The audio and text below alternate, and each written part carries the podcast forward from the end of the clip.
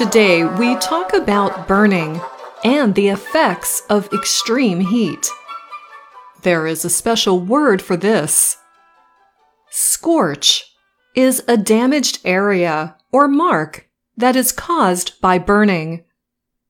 Scorch is also a verb. When we scorch something, we burn it. But scorch sounds more serious than a burn. For example, I would not say I scorched dinner. I would say I burned it. Sometimes we use it to describe a verb meaning to produce extreme heat. For example, the sun scorched the bare earth.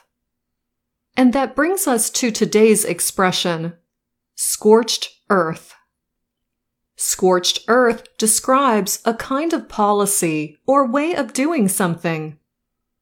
For example, it is a kind of military policy.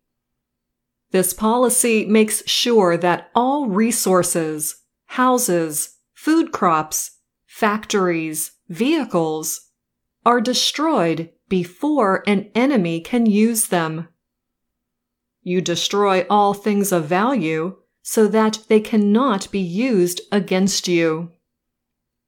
A scorched earth approach is also used in the world of business.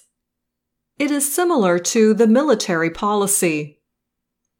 A scorched earth approach is when a company gets rid of the best parts of its business during a hostile takeover. This is to make it less appealing to another company that might want to buy it. In both military and business, a scorched earth approach is often a last ditch effort.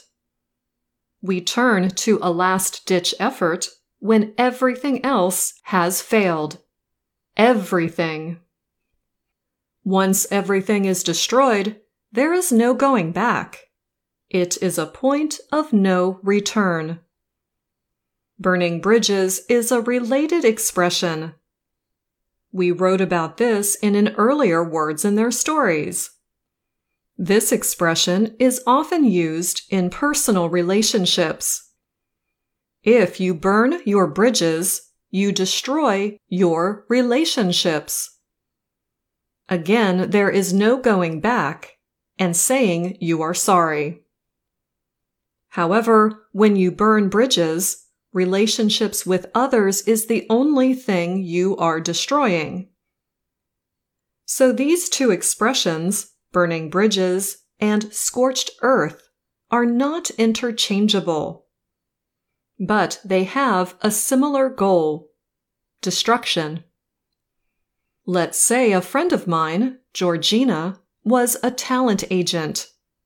She represented many successful writers, artists, and musicians in a large city. When the business got too big, she opened an agency with her friend Stephanie. They grew the company and it was very profitable. Georgina had all the contacts, but Stephanie knew how to oversee a company. Maybe too well. One day, Georgina arrived to the office to find herself locked out. Her friend had tricked her into signing away her rights to the company. Georgina was out. She found that legally there was nothing she could do. So she did the only thing she could do. She took a scorched earth approach. Georgina knew the most valuable things the company owned were the contacts she had. So she burned all her bridges and destroyed the relationships with all those contacts.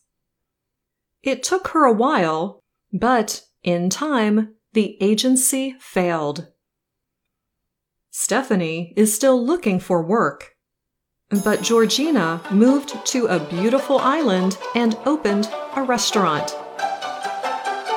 And that's all the time we have for this Words and Their Stories. Until next time.